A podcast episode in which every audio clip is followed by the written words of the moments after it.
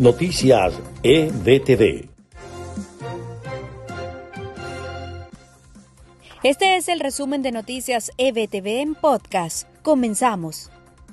Luto nacional en el Líbano, una enorme explosión que dejó al menos medio centenar de muertos y cerca de 3.000 heridos mantiene en alerta al Consejo Superior de Defensa del país que investiga lo sucedido como un accidente. Israel se desliga del hecho mientras que analistas internacionales piensan que hay algo detrás de esta explosión. El Comité Internacional de la Cruz Roja subrayó este martes, cuando se conmemora el 75 aniversario de los bombardeos de Hiroshima y Nagasaki, que el riesgo del uso del armamento nuclear ha ascendido a niveles que no se veían desde el final de la Guerra Fría. La postura política que asumió la oposición y la Asamblea Nacional Venezolana ante el fraude electoral que quiere llevar a cabo el régimen de Nicolás Maduro no es suficiente para lograr un cambio en el país, así lo destacó Juan Guaidó, presidente encargado de Venezuela.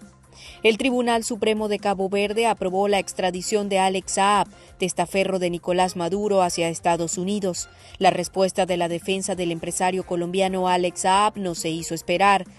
Los abogados del llamado testaferro de Nicolás Maduro emitieron un comunicado en el que señalan que Saab estaba esperando la fecha de la audiencia prescrita por la ley en la cual ejercerían con igualdad de armas su derecho a la defensa ante el tribunal de Barlovento. En el texto, los abogados consideran que la resolución judicial conocida hace pocas horas viola sus derechos. Y en informaciones de Estados Unidos, Estados Unidos seguirá reconociendo al presidente encargado de Venezuela, Juan Guaidó, después de enero del 2021. El enviado especial para el tema de Venezuela, Elliot Abrams, durante una audiencia en el Congreso de la Nación, ratificó que no reconocerán la farsa electoral que pretende realizar el régimen el próximo 6 de diciembre.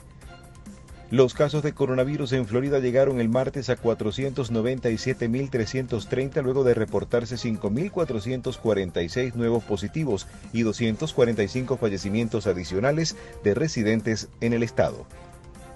Las autoridades del condado Broward descartaron extender el toque de queda nocturno que estuvo vigente hasta el lunes 3 de agosto. El alcalde Dale Holness había anunciado la medida de extender el toque de queda vigente desde el 17 de julio hasta el lunes, debido a la gran cantidad de casos de COVID-19 en la localidad, pero la vocera del condado informó que no había planes de una nueva extensión. Broward sigue siendo uno de los focos más grandes del COVID-19, solo superado por el condado Miami-Dade. China calificó este martes de pura manipulación la campaña de Estados Unidos contra la aplicación TikTok de la empresa China ByteDance y advirtió a Washington que no abra la caja de Pandora o de lo contrario sufrirá las consecuencias. Hasta aquí este podcast de EBTV, preparado por María Gabriela Rondón y Maribel Soto. Narramos para ustedes Susana Pérez y Freddy Machado.